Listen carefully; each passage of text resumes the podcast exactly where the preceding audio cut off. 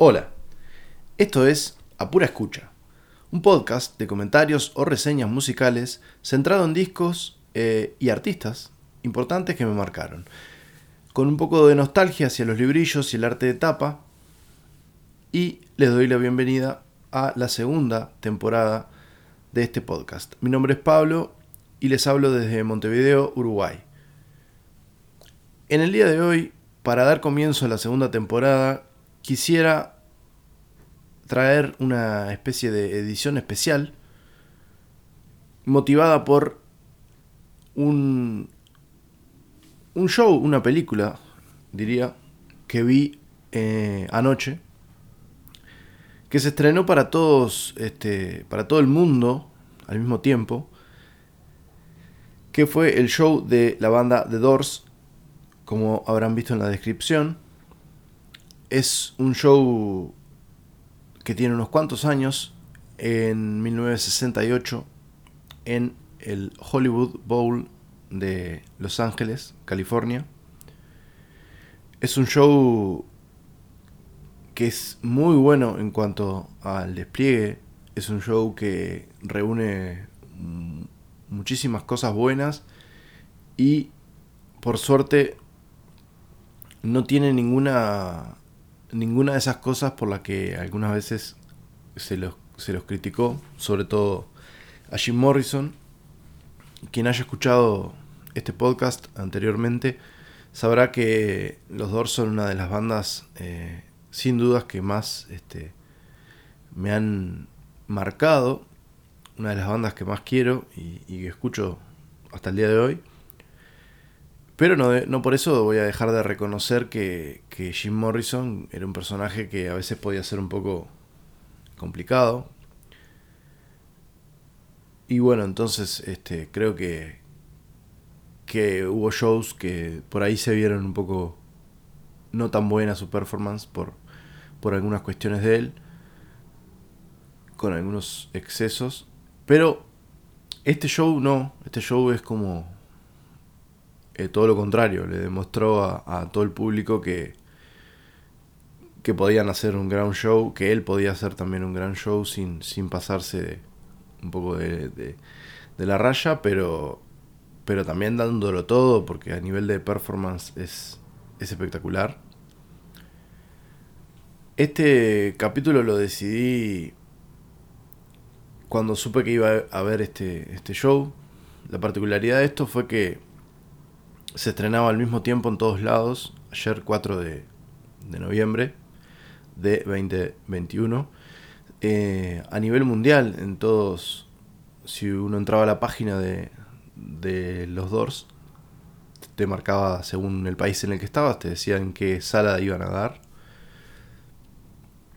Y bueno, eh, tuve la oportunidad de, de ir y ver y presenciar eso que estaba sucediendo al mismo tiempo.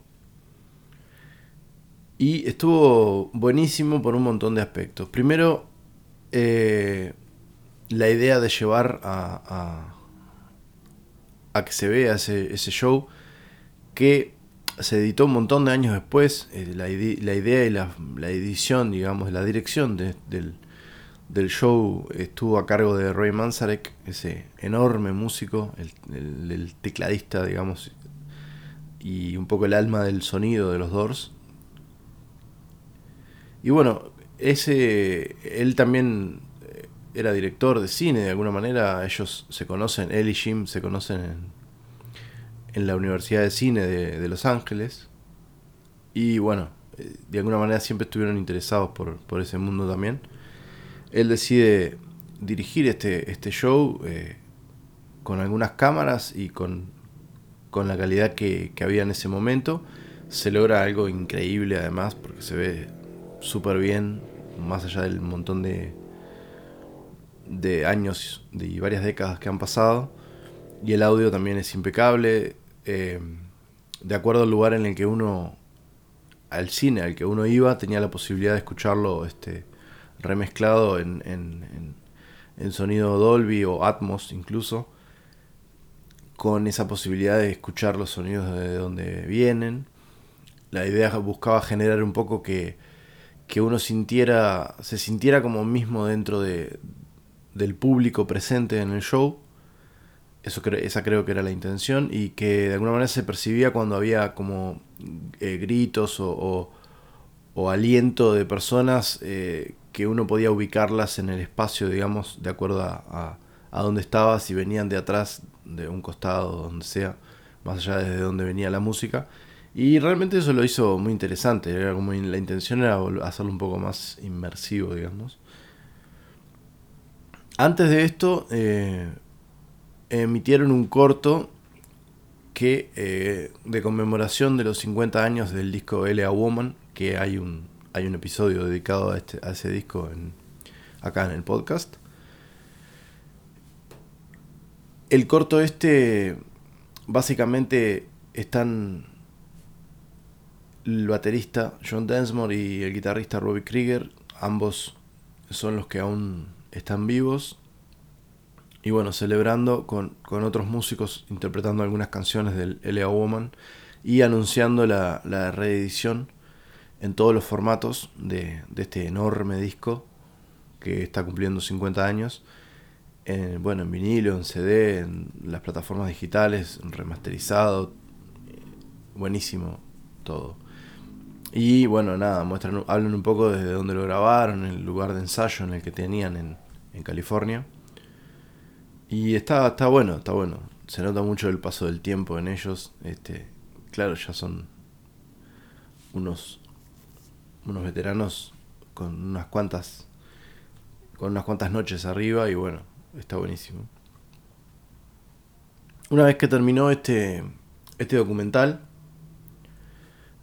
empezó la, la, emisión de este, de este disco, de este show en vivo, que también se, se volvió un disco y luego lo incluyeron eh, en, otros, en, otros compilados y en un momento se había editado por, por separado, pero recién como en el 87 creo.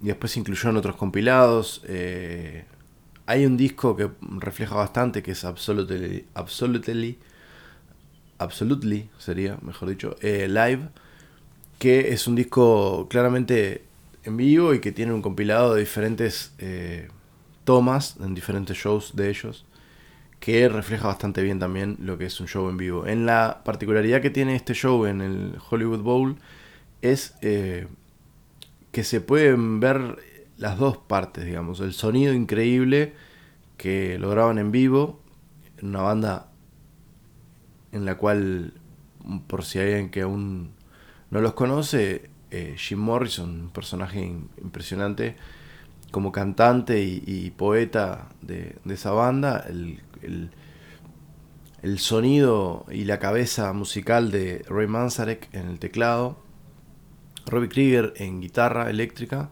y John Densmore en la batería, eh, se acoplaban, se amalgamaban súper bien. Eh, Pese a no tener una formación tan tradicional para lo que era el rock en esa época, claramente no había un bajo eléctrico, que las notas este, graves, por decirlo así, las, las ejecutaba Manzarek en el teclado con un nivel de coordinación admirable realmente. Y bueno, incluso haciendo solos y haciendo todo tipo de, arreglos hermosos eh, con, con ese, con ese teclado, ese clásico sonido de Fender Rose. Y bueno, nada, es, es, hermoso cómo se logra cómo se logra ver este el despliegue de ellos en el escenario. Es un show desde el punto de vista para los que son un poco más jóvenes, desde el punto de vista de, de la parafernalia, todo lo contrario, bastante simple, bastante austero un par de paredes de, de parlantes, como quien dice, rodeando, o sea, alrededor de, de lo que sería en ambos lados de la tarima eh, elevada donde está la batería. Incluso estéticamente hoy en día eso sería impensado, porque la batería, por ejemplo, no, no tiene el parche del bombo de adelante, anunciando ningún tipo de marca ni ningún tipo de nombre, simplemente está quitado y hay un micrófono este, dentro del, bombo, eh, apuntado mucho más hacia, hacia el registro, hacia el sonido, que no tanto eh, la imagen, digamos, Más allá de que la imagen de por sí se la solía robar Morrison, claramente, porque era como el, un frontman muy, muy atrapante. Con una comunicación pintoresca también con el público, muchas veces con su, con su, con su look también muy particular. Y bueno, quería nombrarles un poco cómo había sido el show, quería nombrarles los temas y recomendarles plenamente que si buscan eh, un poco, van a encontrarse en internet en algunos lugares en los que pueden, pueden haber este, videos del, del, show y también se puede comprar en, en, Amazon y en... No es que esté haciendo publicidad, pero bueno. Eh, en Amazon pueden encontrar el DVD o el Blu-ray y también lo pueden ver este, en formato digital.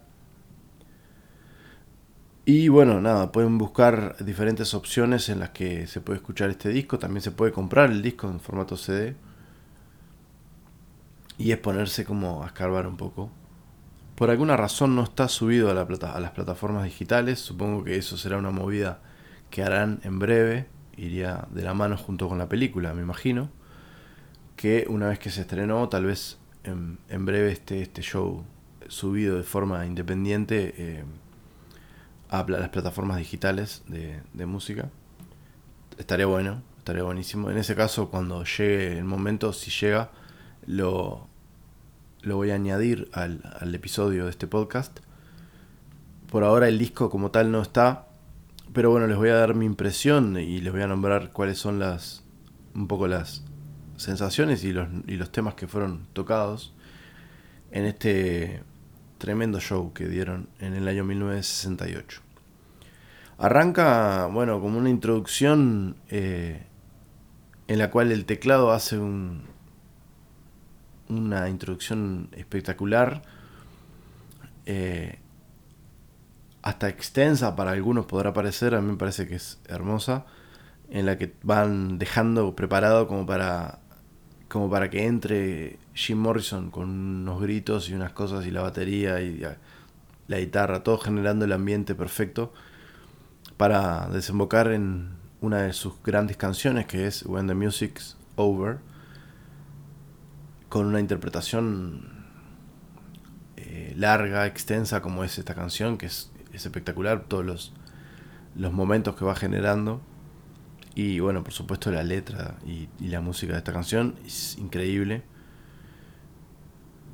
Tienen la particularidad también este show que, por momentos hacen un. como una especie de medley, o sea, van pegando canciones de acuerdo a, a, cómo les va quedando, eh, según un poco la, tonalidad y según un poco el, clima que tiene cada canción, lograron hacer este como pegar ciertas canciones. Y el principio del show es bastante así, es como que no da mucho respiro. Cuando termina When the Music's Over, eh, la pegan enseguida con un clásico de, de interpretado por ellos, Alabama Song, Whiskey Bar, Whiskey Bar este, que aparece ya en el primer disco de, de los Doors. Y ese tema que tiene una, un ritmo bien particular y bastante hasta alegre se, se pone un poco, un poco más, más rockero cuando, cuando entran las partes de Backdoor Man. Y lo pegan con Fight to One. Una parte como bastante más pesada, más, más, más rockera, digamos. Y cierran, digamos, esa, en, ese, en esa especie de medley con, con eh, Backdoor, Man, de vuelta. Luego hay una pausa, ahí siempre Jim Morrison hace como interactúa con el público, como muy interesante, este, haciendo caras, cosas muy es vale la pena verlo y disfrutarlo. Luego hacen una versión del, del tema de Wasp, Texas Radio and the Big Beat, que va a aparecer más adelante, en, el, en 1971, en, en el disco Lea Woman, pero con, otra, con otro formato mucho más em, mucho más llevado a un ritmo puntual, más pop rock, por decirles un, un, estilo. En este caso lo hacen como una versión mucho más libre, mucho más pareciera más improvisada. Yo creo que no es improvisada, sino que bueno, buscaron que esa característica que tenía la banda, que era que los tres por momentos generaban un ambiente ideal para que Morrison hiciera sus, sus magias ahí arriba y bueno, ahí es cuando él va narrando algunas partes de esa canción, más que nada eh, habladas por momentos. Y bueno, buenísimo, gran momento. Después de eso hacen un, un, un clásico de los Doors, un hit, es Hello, I Love You. Bien, una canción bien cortita, pero bien contundente, muy, muy hit, digamos. Un clásico. Eh, juegan todo el tiempo con diferentes tomas del escenario, sobre todo de, primeros planos de, Morrison y después de, toda la banda y alguno de, por separado de cada integrante. Ahí aparece una toma como de la, de la luna y cantan lo que sería la primera canción que compusieron, eh, que compuso la banda como tal, eh, que es Moonlight Drive, como paseo bajo la luz de la luna, algo así.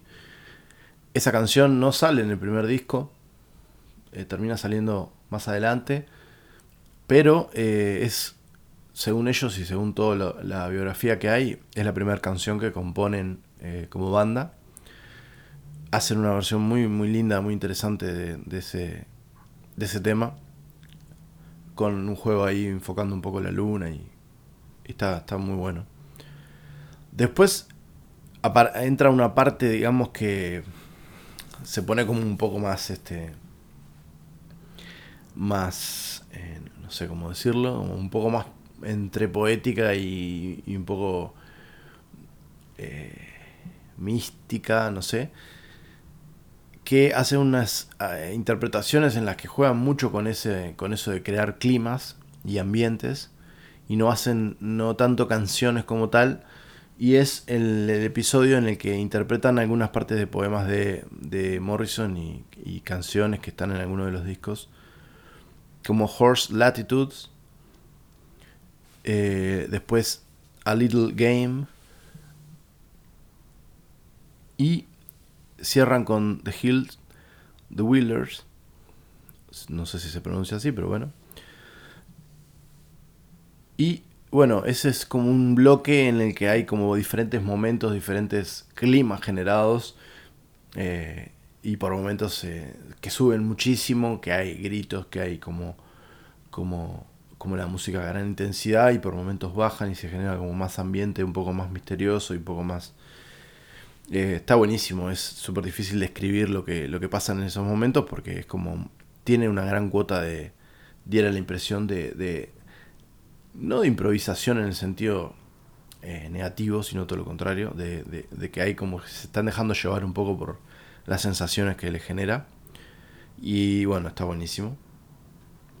Luego pasan a este hacer una canción que es espectacular, la versión en disco tiene algunas cuestiones de, de, guitarra clásica de una pieza de Albeniz compositor español. La canción se llama Spanish Caravan. Pero acá la hace bueno, una versión evidentemente con guitarra eléctrica y, muy interesante la versión que hacen en vivo en este show. Buenísima canción. Luego tiene unos momentos ahí en los que, en los que habla este, con el público y, interpreta un poco una parte del, de entre los poemas de él, en la parte del, cuando grita Wake Up y toda esa, esa situación que después van a, las va a grabar en, en alguno de los discos de él, sobre todo en An American Prayer, va a quedar registrado, para dar paso a otro mega hit de la banda que es Light My Fire, tal vez el tema más conocido para cualquier persona que no, que no siga la trayectoria de los Doors. Eh, difícilmente no haya escuchado alguna vez eh, Light My Fire, incluso hay mil versiones de este tema de diferentes estilos.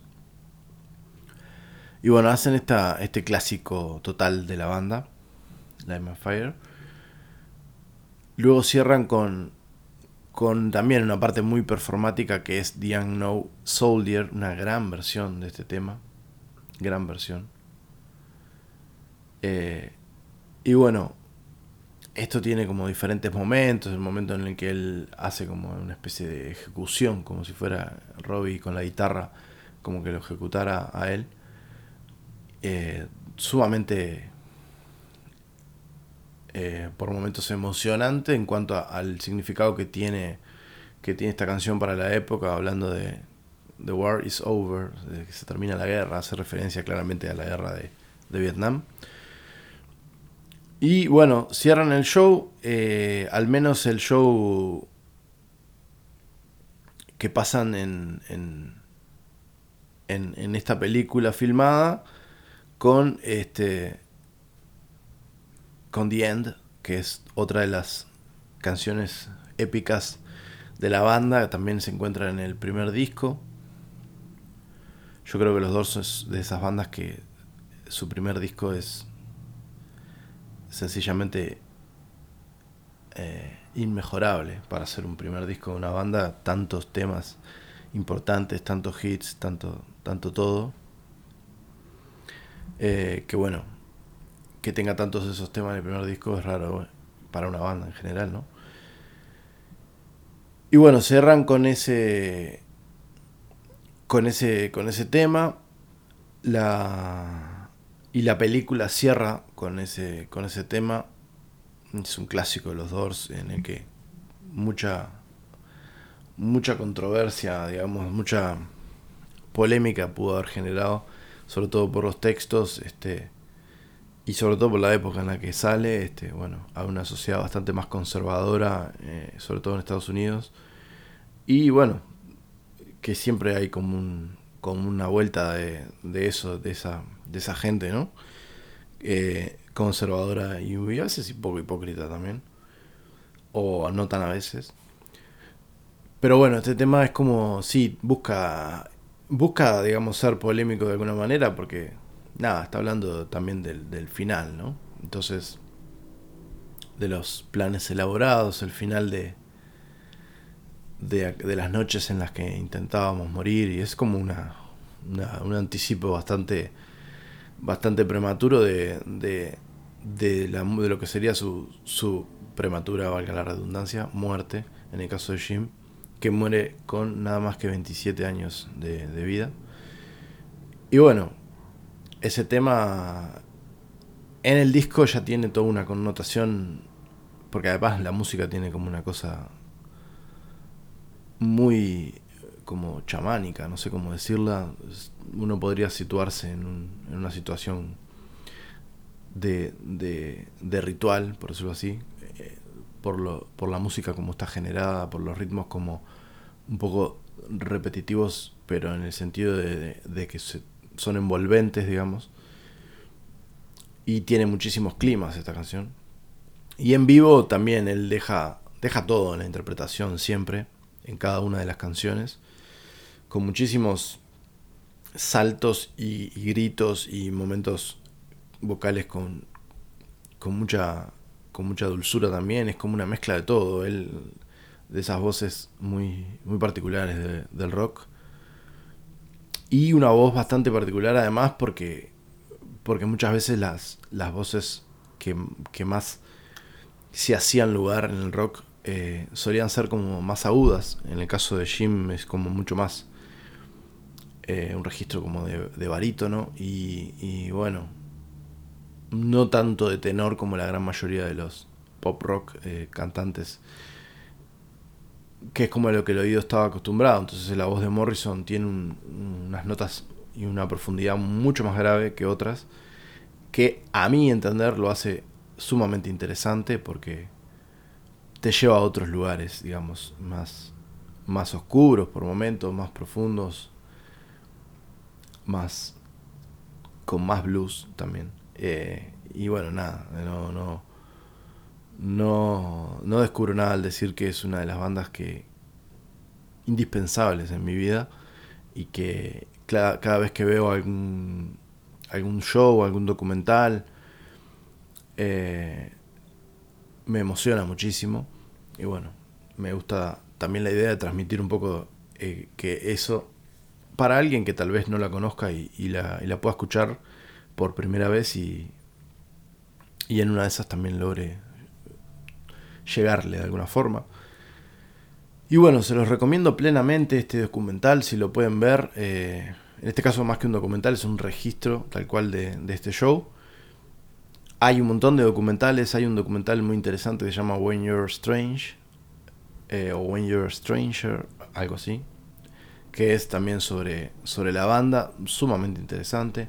Hay un montón de, de, documentales, videos, hay una película que hay gente que genera como mucha controversia, en la que Val Kilmer hace de, de Jim Morrison. A mí la película me gustó, la vi un montón de veces y bueno, me gusta. Tal vez no tenga el rigor histórico que alguna gente esperaba que tenga, pero bueno, no deja de ser una, una película. No busca ser un documental. Entonces, bueno. Y bueno, nada, por, por, este, por este primer eh, episodio de volviendo a, o generando una vuelta a la segunda temporada del podcast. Eh, no, no quiere decir que todos los este, que todos los capítulos vayan a ser de esta forma tan eh, no sé cómo más coloquial por decirlo así siempre tienen obviamente ese carácter coloquial pero eh, en los otros hay en los otros capítulos hay más un análisis puntual de del, del disco y de los temas y de los arreglos instrumentos en este caso quería dar más un poco la sensación con la que me quedé ayer después de ver eso y recomendárselos plenamente si se encuentran con ese show. Hay algunos videos eh, de procedencia un poco dudosa en internet si uno los busca, pero bueno, si tienen, este, se dan la maña para no, para que no les aparezca ningún tipo de virus o nada, pueden llegar a verlos. No sé si en YouTube están todos los temas, hay varios temas sueltos. Y bueno, espero que pronto suban a las plataformas digitales el, este show entero estaría buenísimo para poder disfrutarlo. Y bueno, nada, espero que nos encontremos en un siguiente capítulo eh, de esta segunda temporada de Apura Escucha. Los invito, como siempre, a dejar algún comentario, ideas, sugerencias o simplemente comunicarse con las redes del podcast en Facebook como Apura Escucha Podcast, en Instagram como arroba Apura Escucha Podcast, en Twitter como arroba Apura Escucha. Y bueno, pueden Pueden buscar también este episodio en YouTube si, si gustan, como Apura Escucha Podcast, y allí les van a aparecer este capítulo y todos los, los anteriores. Eh, me encantaría que sí, que se suman, que se sumen a esos, a esas plataformas. En el caso de YouTube, si gustan también, pueden suscribirse al canal eh, y este, allí les va a llegar la información, sobre todo si activan el, la famosa campanita, le llega la información de cuando se sube un episodio. Ahora en las plataformas de podcast también en la mayoría tienen la forma de, recordatorio. Si ustedes le, dan seguir o, o, suscribirse, dependiendo de cuál sea la plataforma, ahora les avisan. Por ejemplo, Spotify tiene esa nueva función que si ustedes entran al perfil y siguen eh, el podcast, les va a dar la opción de avisarles cada vez que se suba un, episodio nuevo. Y bueno, espero que nos escuchemos pronto. Muchas gracias por todo. Chao.